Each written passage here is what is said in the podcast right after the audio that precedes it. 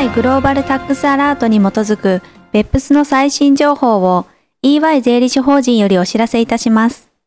はじめに OECD の動向です。2015年11月第1週に OECD は4つの会合を開催しました。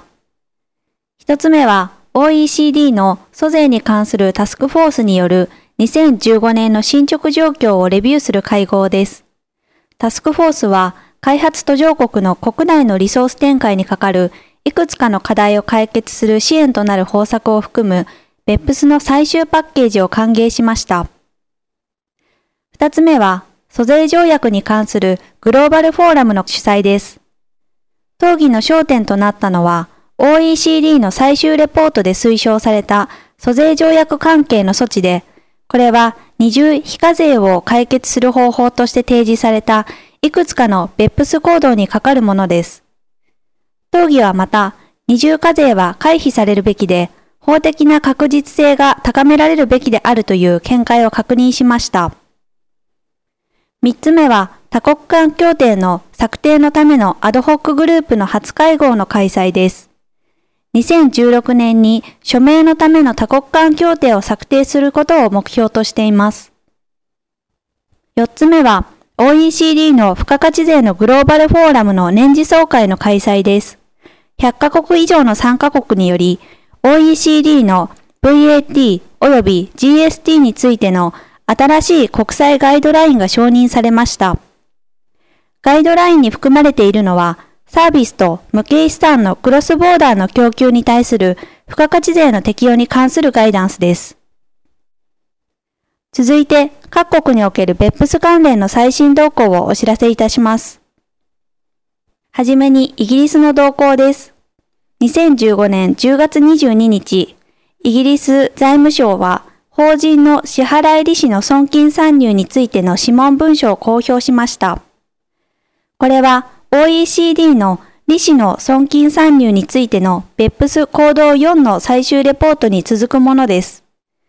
イギリス政府は OECD レポートに示された利子の損金参入を制限する提案は、レポートの中で特定された別府の課題に対する適切な対応だとしています。また、2015年10月22日、イギリス税務当局と財務省は共同諮問文書を公表しました。これはイギリスのパテントボックス税制を OECD の行動後の有害な租税慣行についての最終レポートの推奨事項に合わせて修正する提案を示すものです。続いて、ルクセンブルグの動向です。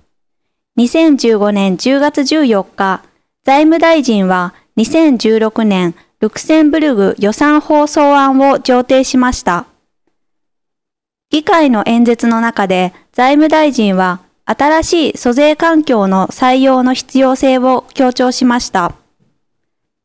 この環境では、透明性と情報交換、さらに経済活動と価値創出に課税を一致させることが重要な検討事項となります。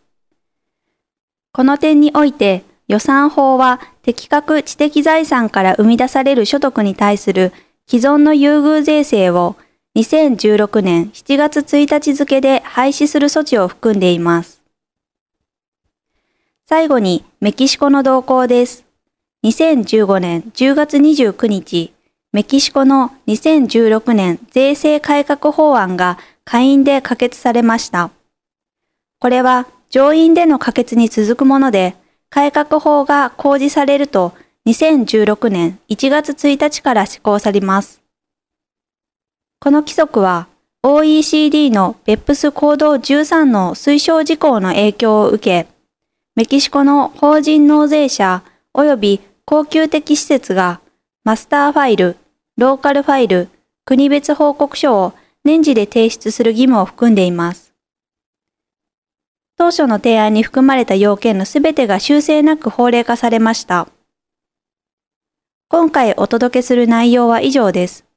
別府スに関する最新情報は EY のウェブサイトをご参照ください。